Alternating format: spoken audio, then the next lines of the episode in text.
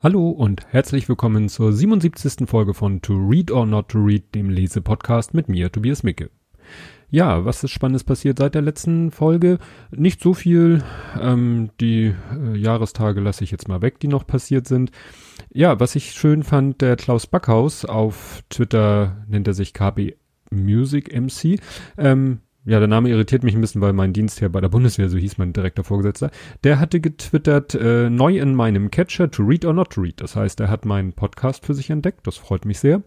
Ähm, er hat später dann nochmal was getweetet, speziell zur Folge 27. Das war Der Junge muss an die frische Luft von Habe Kerkeling.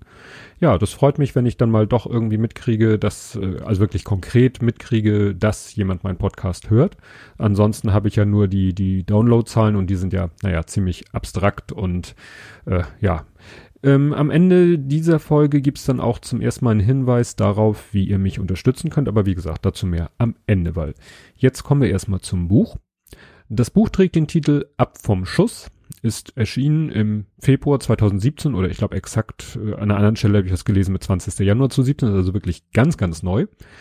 Und es trägt den Untertitel Reisen in die internationale Provinz.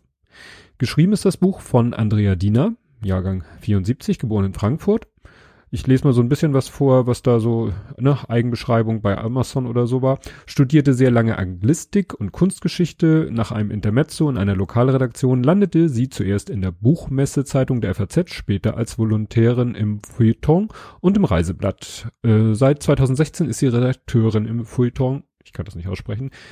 Ähm, ja, wer noch mehr zu ihr wissen will, dem empfehle ich den Wikipedia-Artikel. Da steht zwar nicht so viel mehr drin, aber ein bisschen mehr und auch Links zu äh, weiteren Quellen. Und äh, wie, damit klärt sich auch gleich die Frage, wie ich zu diesem Buch gekommen bin. Ich höre ja den Sendegarten und in der Folge 16 vom Sendegarten war sie zu Gast. Und äh, ja, da hat man halt sehr viel über sie erfahren und auch schon über das Buch, von dem ich gleich erzählen werde. Vorher war sie mir, ja, was heißt über den Weg gelaufen, im Sinne, dass sie bei Vrind auch öfters zu Gast ist. Ich aber zugeben muss, dass ich bisher alle Folgen von ihr bei Vrind, also das, die äh, verlinke ich die Kategorie bei Vrind. Irgendwie weiß ich nicht, habe ich die vorher nie gehört. Jetzt, äh, wo ich sie quasi über den Sendegarten kennengelernt habe, habe ich mir auch schon mal ein, zwei Folgen angehört und finde die eigentlich sehr unterhaltsam. Ähnlich wie das Buch.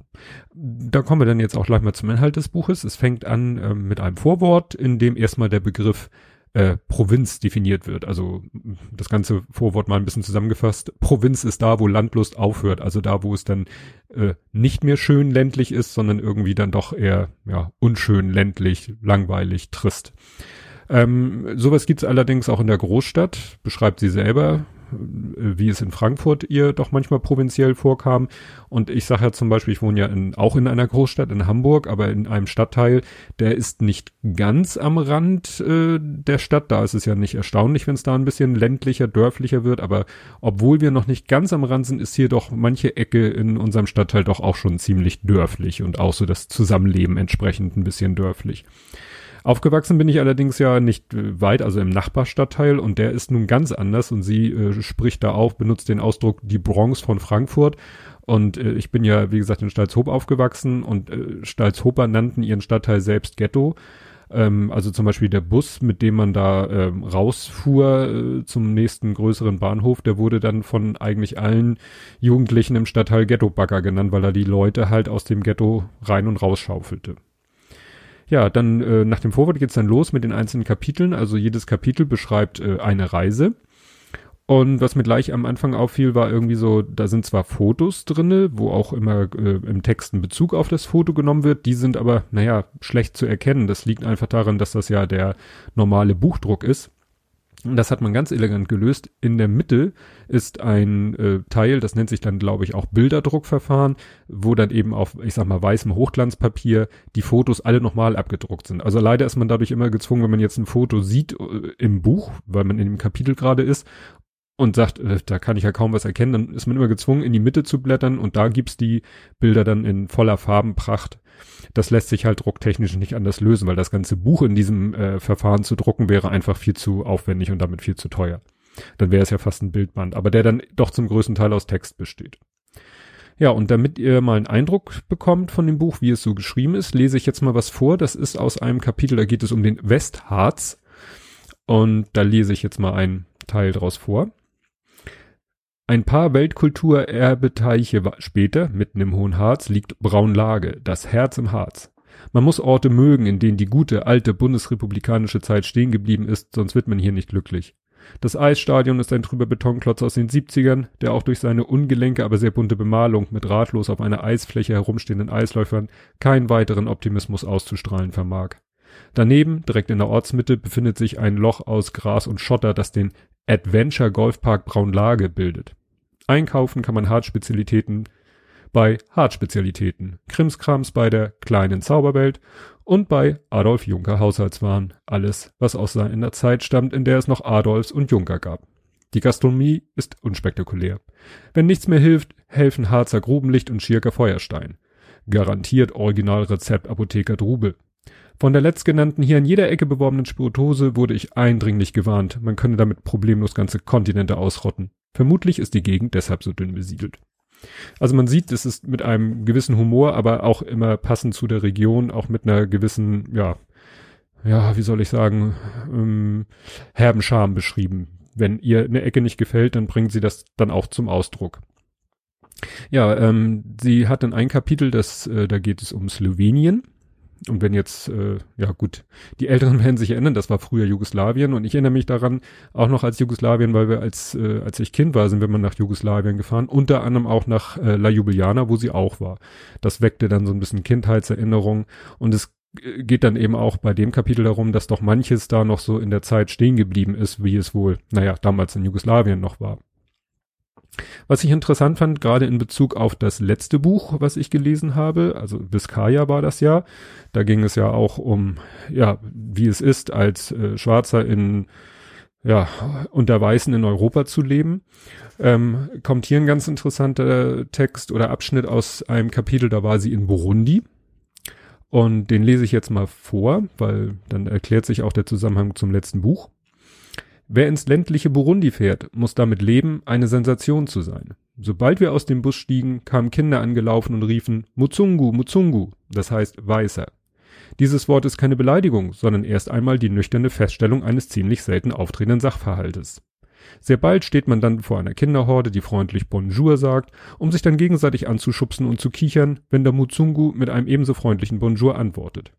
Es war im Übrigen vollkommen egal, wie wir aussahen. Die meisten Menschen in Burundi tragen entweder einfache westliche Kleidung, die schon bessere Tage gesehen hat, oder sehr bunte, großgemusterte Baumwolldrucke. Der Grund, warum wir auffielen und immer sofort von Kindern umringt waren, war nicht unsere Kleidung, der Grund war unsere Hautfarbe. No, da sieht man mal oder erlebte sie mal, wie es ist, wenn man plötzlich zur Minderheit gehört. No. Wobei da ja wahrscheinlich, also gehe ich, wird nichts von beschrieben, dass da irgendwie sie Rassismus ausgesetzt. Das ist ja oft so, wenn man als Tourist irgendwo ist, ist man ja nicht so ähm, Rassismus ausgesetzt wie jemand, der in einem anderen Land lebt. Ja, äh, was ihr auch in Burundi passiert ist, war, das hatte sie auch im Sendegarten ausführlich erzählt, der Horror eines jeden Reisenden, nämlich dass ihr Koffer nicht mitgekommen ist. Und das ist natürlich ja grundsätzlich äh, und in so einer heißen Gegend, wo man vielleicht noch mehr auf frische Klamotten angewiesen ist, äh, besonders ärgerlich. Und wenn ich das äh, recht erinnere, ihre letzte Reise, auch äh, irgendwo weiter weg, hat sie auf Twitter äh, geschrieben, da ist ihr etwas passiert, was ich den Eindruck hatte, ihr fast noch schlimmer vorkam. Ihre Kamera ist irgendwie nicht durch den Zoll gekommen und sie war dann nachher gezwungen, mit einer, sage ich mal, aus ihrer Sicht stinknormalen Kamera zu fotografieren. Also es war eine digitale Spiegelreflexkamera, was vielleicht für Otto Normalbürger schon eine besondere Kamera ist, aber da sie es halt gewohnt ist, mit einer Leica zu fotografieren, war für sie das doch so ein bisschen seltsam. Wie gesagt, das kommt nicht aus dem Buch, das hat sie getwittert. Ja, später kommt noch ein Kapitel ähm, über Japan. Ähm, also es sind eben wirklich äh, exotische Länder, um es mal so auszudrücken, aber äh, sie hat eben auch in diesen exotischen Ländern halt sehr provinzielle Gegenden besucht. Deswegen heißt das Buch ja auch Reisen in die internationale Provinz. Und in Japan äh, hat sie ein Wort benutzt, das kannte ich vorher noch nicht. Sie sprach davon Lackwaren und sie beschreibt dann, ja, wir haben dann mal uns äh, ein Geschäft mit Lackwaren angeguckt und haben dann eine Teedose gekauft und da muss ich tatsächlich in der Wikipedia nachschauen. Ähm, da läuft es unter dem Begr Begriff Lackkunst und ich zitiere mal, dabei werden Lacke zur Oberflächenveredelung und Dekoration auf Alltagsgegenstände und Kunstgegenstände aufgetragen. Also, ne, so Teedosen, Tellerchen, Schüsselchen und so, die dann eben so schön lackiert werden, dass sie dann ganz glänzend sind. Ja, was auch äh, mir bei dem Japan-Kapitel auffiel, war, dass sie da eine Szene beschreibt, äh, ein Erlebnis in einer Karaoke-Bar, äh, wo sie dann auch äh, ja sehr deutlich und explizit beschreibt, was da so passiert ist. Wobei, da passiert eigentlich nichts Explizites, außer dass ein expliziter Ausdruck benutzt wird. Und äh, irgendwie fand ich dieses ganze Kapitel so, passte irgendwie sprachlich oder so stilistisch irgendwie nicht zu den anderen Kapiteln. Und dass ich mich da nicht getäuscht habe, das löst sich dann am Ende des Buches auf. Und dann werde ich es auch auflösen.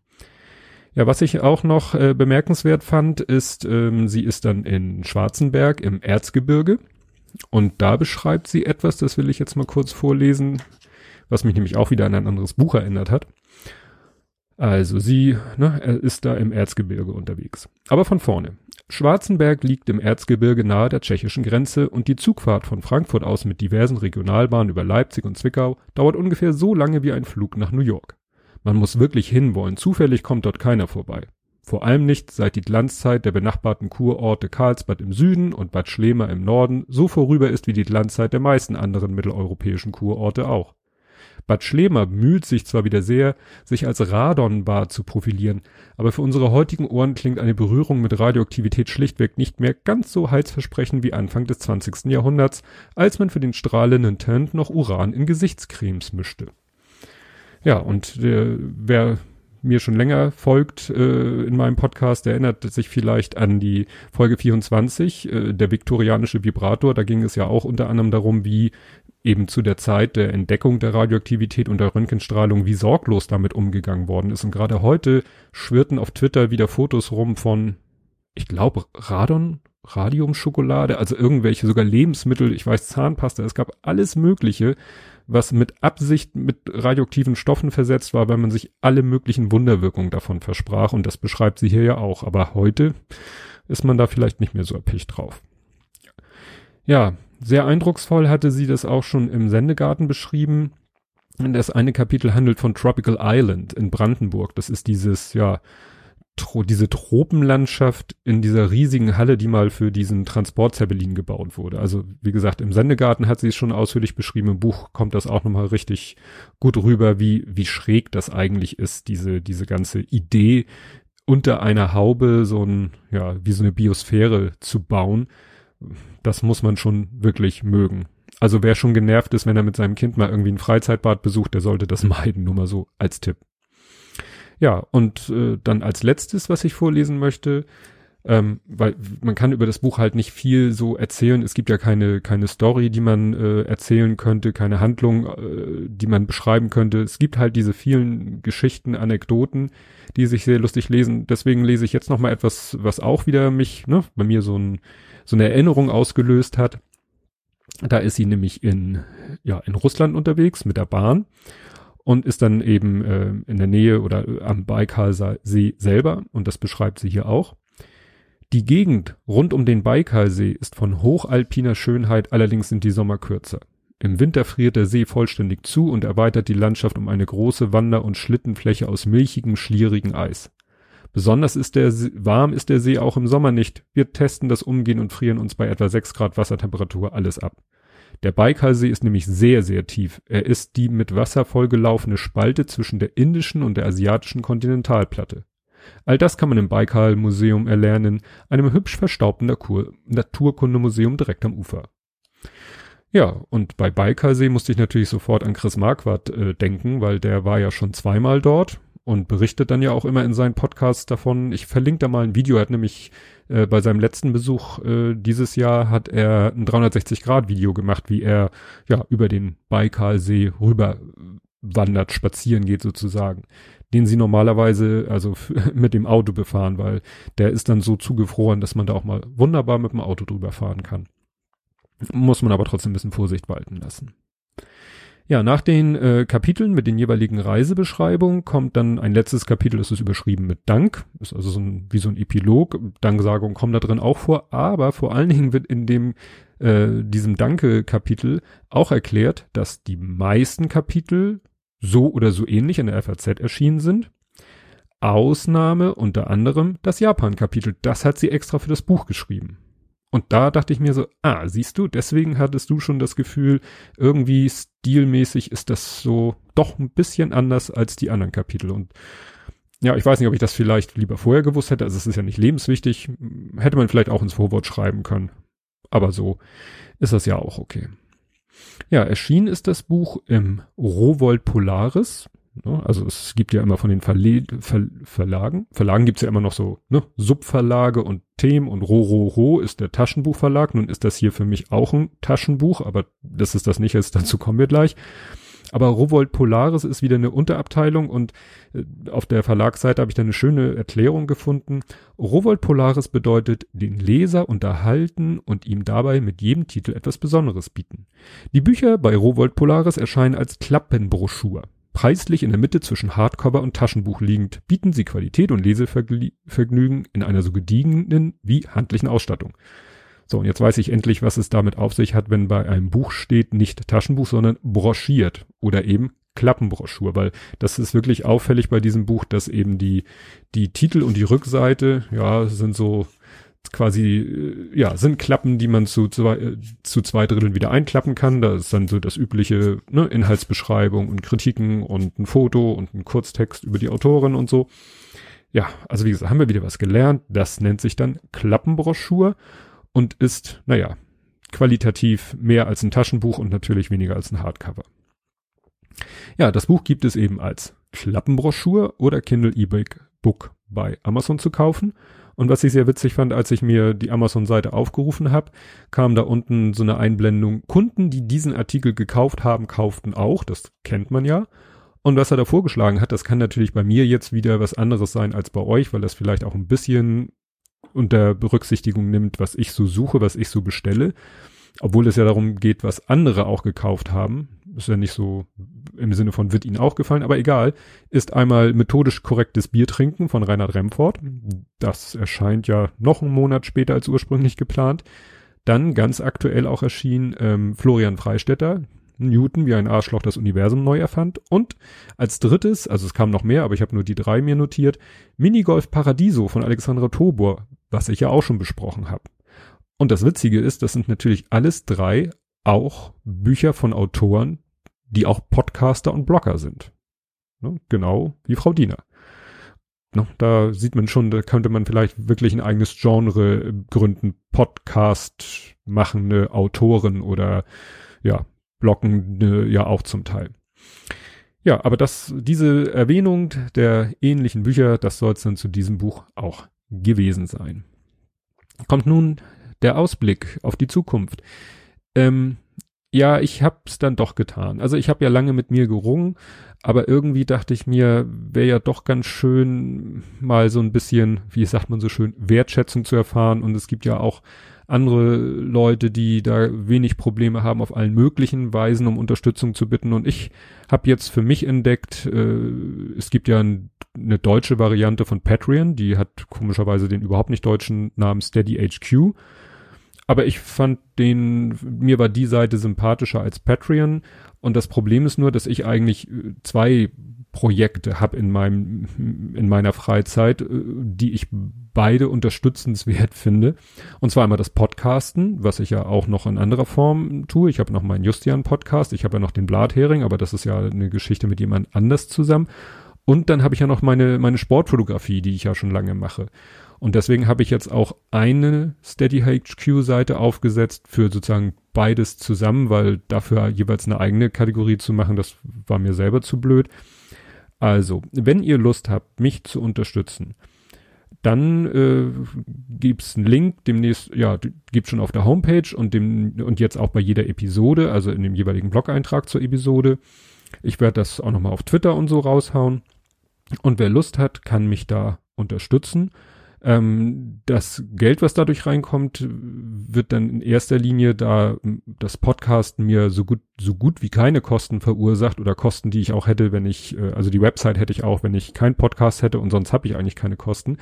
Deswegen geht äh, das mehr so in Richtung meines anderen Hobbys der Sportfotografie, weil ich dafür doch immer ziemlich, ja, da ist es erforderlich, ähm, auch mal ein Objektiv oder eine Kamera zu kaufen, die so ein bisschen über dem Normalschnitt liegt, kostentechnisch, weil Sportfotografie doch recht anspruchsvoll ist, was das angeht. Also insofern ähm, könnt ihr mich da gerne unterstützen. Es fließt äh, dann in mein anderes Hobby, nämlich in das in die Sportfotografie, weil wie gesagt fürs Podcasten brauche ich konkret kein Geld. Ja, in der nächsten Folge gibt's dann eine Fortsetzung. Also ich werde, glaube ich, das erste Mal, glaube ich, mal ein Buch vorstellen, was die Fortsetzung von einem anderen Buch ist, was ich schon mal vorgestellt habe. Ihr könnt ja schon mal raten, ihr könnt ja schon mal euch die alten Folgen durchgucken und überlegen, von welchem der Bücher gibt es denn eine Fortsetzung. Und dann wisst ihr vielleicht schon, welches Buch ich nächstes Mal bespreche. Und bis dahin, tschüss.